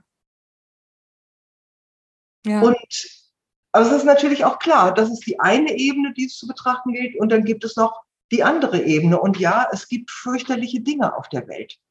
Das ist klar. Das soll auch nicht das soll und braucht auch nicht relativiert zu werden. Das ist, es gibt Leid und das ist furchtbar. Und es gibt aber gleichzeitig auch diese andere Ebene und das kann das vielleicht einfach ein bisschen erklären und dadurch Trost spenden. Ja. Hm. Ja, das glaube ich auch. Also ich glaube, das ist manchmal echt ein Prozess, da hinzukommen, gerade ne, wenn man sich dann mit dem Leid, jetzt was weiß ich, Krieg und was hier alles irgendwie so passiert, ja. beschäftigt. Ja. Und, und äh, ja, und man wird ja immer wieder damit konfrontiert, aber ich, ne, wenn man sich darauf einlässt und sagt, okay, es ist auch für irgendwas gut, ne, für diese Seele, die Familie, ähm, oder es ist der Weg, den es braucht, oder wie, wie erklärst du das dann? Also ich gerade so zweifelnd. Für mich ist das das Wesentliche, immer wieder zu beachten, dass es diese beiden Ebenen gibt. Es gibt mhm. diese weltliche Ebene und auf dieser weltlichen Ebene gibt es Täter und Opfer und es gibt Schuld und äh, es, Dinge müssen bestraft werden. Wie, da kann man dann drüber diskutieren, aber mhm. ja, und es gibt Verantwortung und unser Handeln hat Folgen. Mhm. Das ist so. Und da gibt es ganz viel Furchtbares und Schuldhaftes auf dieser weltlichen Ebene. Mhm. Und gleichzeitig gibt es eben diese seelische Ebene oder die spirituelle Ebene, wo andere Gesetze herrschen. Mhm. Und diese spirituelle Ebene entschuldigt nichts. Mhm. Das hat damit überhaupt nichts zu tun. Es existiert parallel. Also ich finde, ne, wenn, wenn dann Leute ankommen und sagen, ja, aber das war jetzt dein Karma oder irgend sowas, ja. könnte ich mich manchmal tierisch aufregen, weil das dann auch manchmal, habe ich das Gefühl, wie als Waffe benutzt wird oder als, als äh, Totschlagargument äh, benutzt wird. Das, das ist überhaupt nicht der Punkt, mhm. sondern beides hat seine Existenz. Beide Ebenen gelten gleichzeitig. Und das ist etwas, was sich mit unserem reinen Verstand nicht begreifen lässt. Ja. Sondern das ist eher etwas, was auf einer anderen Ebene in uns vielleicht Resonanz findet. Hm. Ich finde es gerade ein super wichtiges Thema, weil es gerade auch noch an so einen anderen Gedanken anschließt. Dieses jetzt nochmal auf die Mütter, die uns hier ja zuhören, bezogen. Hm die ja viel getrieben sind von diesem, ich will alles richtig machen ja. als Mutter und da in so viel Ängsten und, und Sorgen unterwegs sind und wenn sie mal ausrasten und doch die Kontenance verlieren, denken, jetzt haben sie alles falsch gemacht und das Kind traumatisiert und sich dann Vorwürfe machen im schlechten Gewissen. Also ja, ja. das ist so ein ganz typisches Muster, was mir auch bei meinen Klientinnen immer wieder passiert. Da kann uns ja dann diese ganze Erklärung auch weiterhelfen. Und das ist, äh, also zum einen natürlich haben, äh, hat unsere Kultur und unsere Biografie und das alles hat einen Einfluss auf uns, das ist völlig klar. Und gleichzeitig ruft dir in Erinnerung, dein Kind ist schon eine fertige Person, wenn es kommt. Mhm. Also du kannst, es gibt einfach auch bestimmte Sachen, die, die kannst du nicht wegmachen. die sind so. Und ähm, was richtig ist oder was falsch ist, das weißt du, wenn du Glück hast, 30 Jahre später. Äh, und manchmal wäre es besser gewesen, öfter rumzubrüllen, möglicherweise. Äh, und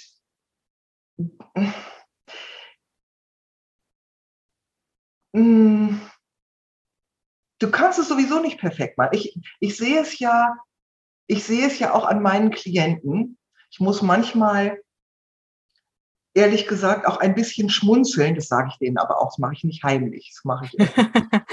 äh, was dann Leute erzählen, was ihren Eltern alles vorgeworfen wird. Ja. Ne? Die sind zu streng oder nicht streng genug. Äh, du hast immer die ganze Palette. Meine Eltern haben mir früher alles erlaubt. Furchtbar. Das war gemein. ja. Das heißt, du kannst dich jetzt schon darauf einstellen, dass spätestens, wenn dein Kind in die Pubertät kommt, du alles um die Ohren ge geschmissen bekommst. Mhm. Egal, was du gemacht hast, das spielt überhaupt gar keine Rolle. Weil mhm. die Kinder etwas haben müssen, über das sie sich über die Eltern beklagen können, um in diese Distanz gehen zu können, um diese Abgrenzung vornehmen zu können. Darum geht es. Mhm. Die Vorwürfe sind austauschbar. Mhm. Das ist gar nicht richtig der Punkt. Und äh, äh, ich finde ja, also ich kann diese Idee, allen Unbill der Welt von den Kindern fernhalten zu wollen, einerseits total verstehen. Ich weiß aber nicht, ob das wirklich Liebe ist. Ja. Weil damit diese Kinder empathische, verantwortungsvolle und liebevolle Menschen werden, müssen sie Grenzen kennen, sie müssen Schmerz und Enttäuschung und zurückgesetzt sein und das alles kennen, um mit Menschen, die Schmerzen haben, sich zurückgesetzt fühlen, mitschwingen zu können. Wenn ich das selber nie erlebt habe, ähm, kann ich das bei anderen auch nicht erfühlen. Das heißt also, von, von Kindern alles weghalten zu wollen, was irgendwie anstrengend ist,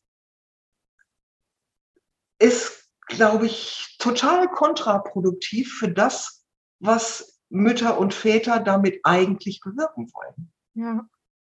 Schöner Aspekt. Das habe ich so auch noch gar nicht äh, ist tatsächlich gerade irgendwie so, ah, dieses, dass, dass sie damit ja auch lernen, es dann bei anderen Menschen irgendwie zu erkennen und damit, ne? Also erstens müssen sie ja, dürfen sie dann lernen, irgendwie selber damit umzugehen und da irgendwie dran zu wachsen.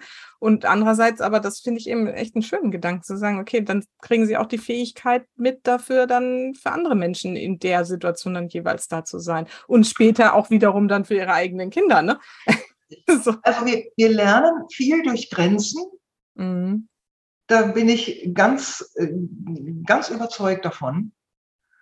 Und äh, wenn ich manchmal so ähm, irgendwo, weiß ich, in der Kneipe sitze äh, oder weiß ich, im Kaffeegarten oder sowas, ich erlebe da manche Kinder, natürlich eure alle nicht, ist klar, ne, als unglaublich übergriffig und tyrannisch, weil ich dann denke, was sollen das vielleicht, denen werden keine Grenzen. Die, die dürfen alles. Die dürfen an fremde Tische gehen und denen das, die Gläser wegnehmen oder weiß ich was, wo, wo, ich irgendwie fassungslos bin. Ich denke, äh, Leute, fangt die mal ein. Mhm. Ja. Ich, ich, glaube wirklich, also wenn, wenn es darum geht, Kindern liebevolles Miteinander beizubringen, hat es ganz viel mit Rücksichtnahme und äh, auch eigene Grenzen einhalten und den Blick auch auf die Wünsche der anderen haben zu tun. Und zwar ja. aber nicht ausschließlich, sondern natürlich geht es auch darum, die eigenen Bedürfnisse und Wünsche äh, zu haben. Aber jetzt das umzudrehen und sagen, nur noch meine Bedürfnisse und Wünsche äh, zählen und die meiner Eltern sind doch völlig egal. Hm. Auch, was mir auch noch am Herz liegt, Manchmal werden Kinder um Entscheidungen gebeten, die sie überhaupt gar nicht treffen können. Mhm. Also wo sollen wir in Urlaub hinfahren? Oder sollen wir dies oder sollen wir das machen? Werden Vierjährige gefragt oder Sechsjährige. Das sind Fragen, die können die überhaupt gar nicht entscheiden, weil sie den Überblick überhaupt gar nicht haben. Also es gibt, glaube ich, auch, es ist eine völlige Überforderung. Mhm. Kindern in einem bestimmten Alter bestimmte Räume zu überlassen, mhm. weil sie die Konsequenzen dessen überhaupt gar nicht absehen können. Mhm. Also auch wirklich zu gucken, was ist denn altersgemäß und wo ist es toll und richtig gefragt zu werden und wo ist es einfach überfordernd. Vielleicht sage ich das auch deswegen, weil ich äh, selber ganz früh Verantwortung übernehmen musste, wo das eigentlich auch nicht hingehört hat. Spannend, wollte ich gerade fragen, ob das sowas, ne, wenn du jetzt sowas speziell wahrnimmst und sagst, so, das liegt mir besonders am Herzen, das nochmal zu sagen, ist das was, was man dann in deiner Matrix wiederfindet, das Thema? Wenn man genau hinschaut? Ja, man kann das auch, man kann das auch finden. Mhm. Ja. Wahrscheinlich, ne?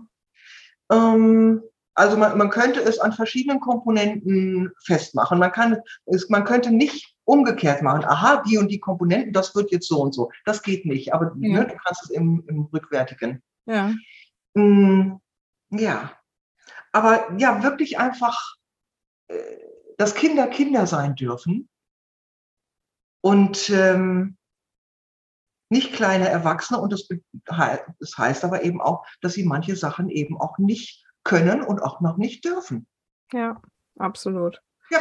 Ja, also da ist, glaube ich, auch, ne, da gibt es ja dieses äh, Thema der bedürfnisorientierten Erziehung und da ist, glaube ich, viel, viel Missverständnis dabei, so, ne? Und das ist, wird echt viel fehlinterpretiert und ich finde es mhm. auch immer wieder wichtig und weil es gerade auch, ne, wenn man das nochmal sagt, eben auch vielen Müttern so eine Erleichterung gibt, die sich gar nicht mehr trauen, irgendwie Grenzen zu setzen, weil sie eben irgendwie damit so und dann irgendwie, ne, dann gibt's Widerstand vom Kind und dann wissen sie nicht. Rabenmutter, Rabenmutter. Genau, ne, ja, und das ist, das ist also das ist halt wirklich echt auch ein Thema gerade, da zu sagen, doch, das ist wichtig und hör auf deine Intuition, was braucht das Kind gerade, ja, weil du bist die Mutter, du bist der Erwachsene und du darfst hier irgendwie auf dich hören, was das Kind gerade braucht und es braucht manchmal, wie du sagst, und das sagen ja viele auch irgendwie, brauchen Grenzen und das ist wichtig, das zu verstehen.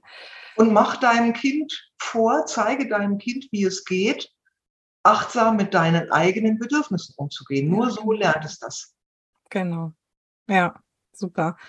Mm, ich finde es also jetzt wirklich total spannend zu sagen, ich ne, setze mich mal mit meiner Matrix auseinander, um eben meine Themen, Ängste, Reaktionsmuster, Entwicklungsziel, was auch immer, auch diese Grundschwingung alleine zu verstehen, mich damit mal zu befassen und zu schauen, was macht es mit mir, wenn ich das ins Familienleben ähm, integriere, also schaue, ne, wie ich mit diesen Erkenntnissen, die ich daraus gewinne, dieses Familienleben auch bewusster gestalten kann und ne, wo meine ja. Themen sind, die mich triggern, die ich dann deswegen irgendwie umgestalten kann. Ich irgendwie vielleicht das.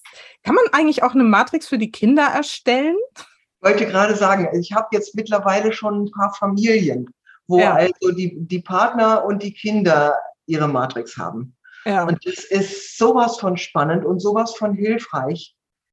Ähm, also fürs gegenseitige Verständnis und ja, auch die Erlaubnis, wirklich unterschiedlich sein zu dürfen.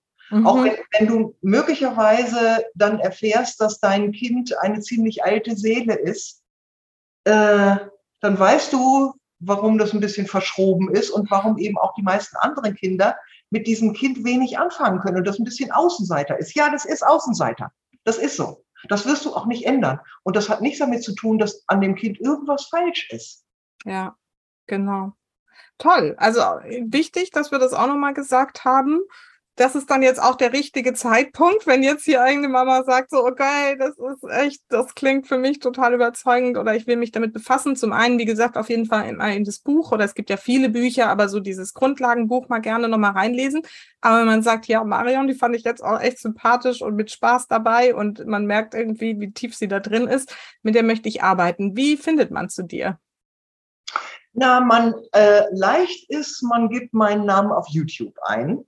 Hm. Da findet man diverse Interviews, die ich gegeben habe, wie jetzt das Schöne mit dir, Susanne. Nochmal ganz herzlichen Dank für die Einladung. Sehr gerne. Ähm, und natürlich gibt es Homepages und äh, ich habe einen Blog, in dem ich ähm, Artikel über Archetypen schwerpunktmäßig schreibe. Wer auf Facebook ist, äh, kann in meine Facebook-Gruppe kommen.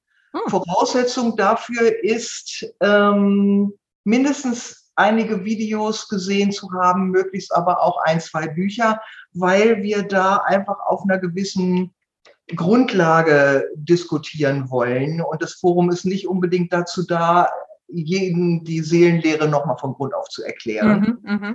Und ähm, die heißt Seelenarchetypencoach. Wenn du also auf Facebook guckst, findest du die leicht.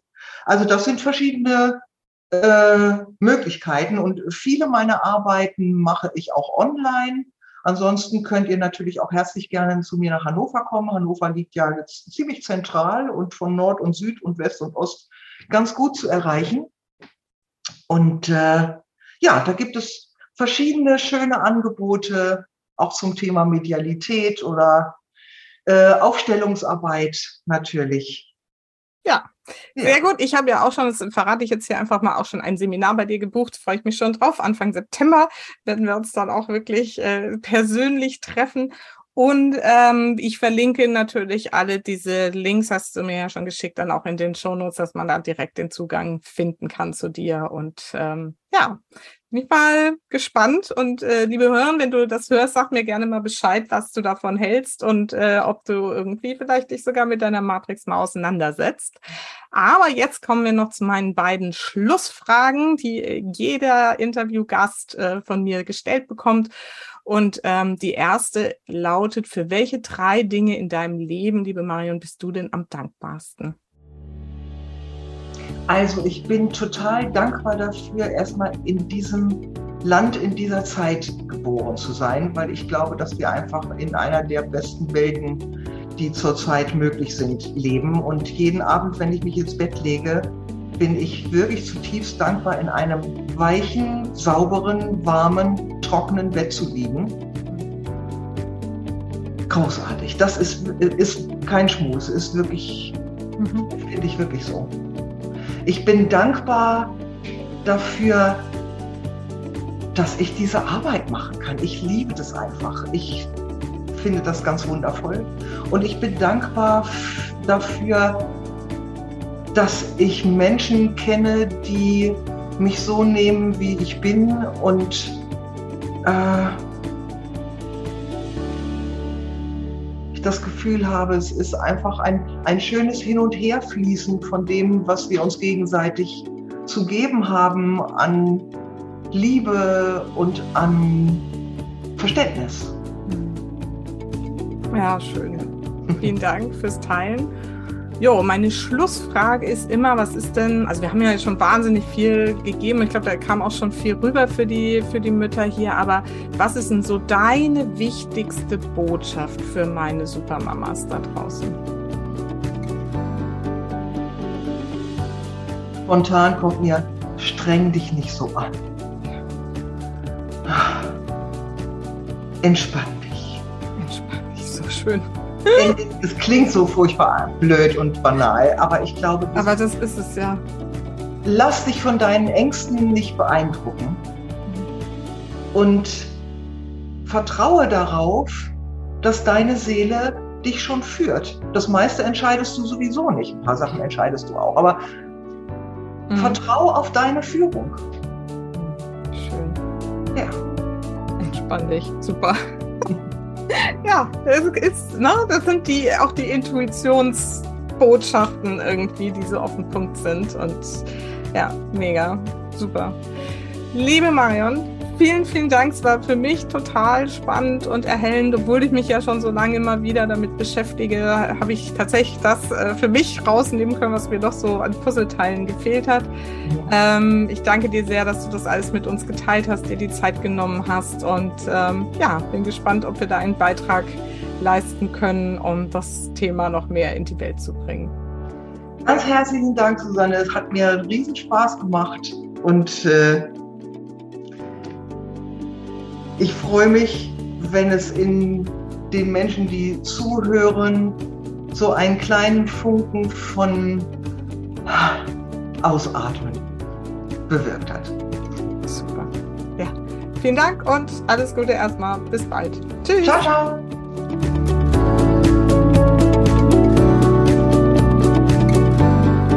Na, ganz schön spannend, oder? Was es so alles gibt gechannelte Informationen über unsere Seelenmatrix. Ich persönlich lasse mir jedenfalls gerade bei Marion meine Seelenmatrix erstellen und bin mal gespannt, was mir das dann so sagt. Ich freue mich, wenn du mir zu dieser Folge ein Feedback gibst. Entweder schreibst du mir einfach an Susanne at happylittlesouls.de oder postest unter meinen Posts auf Facebook oder Instagram mal einen Kommentar und schreibst mir einfach, ja, ob dir dieses Thema zusagt, ob du daraus was mitnehmen konntest und ob du das überhaupt für dich relevant und spannend findest. Genau, das würde mir sehr helfen und ich freue mich natürlich auch, wenn du das spannend und interessant findest, wenn du den Podcast oder diese Folge speziell weiterempfehlst in deinem Bekanntenkreis an andere Mamas, die vielleicht auch bewusster mit sich und ihren Kindern und ihrer Familie umgehen möchten. Und ja, ansonsten hilft mir natürlich wie immer auch eine Rezension bei iTunes. Wenn du mir schon lange folgst, dann freue ich mich, wenn du mir da mal einen Kommentar und eine Bewertung dort hinterlässt. Denn ich denke, dieses Wissen über bewusstes Familienleben darf sich einfach noch viel mehr verbreiten in der Welt. Und ich danke dir heute fürs Zuhören bis hierher. Super. Und vergiss nicht, Familie ist, was du daraus machst. Alles Liebe, bis ganz bald. Deine Susanne.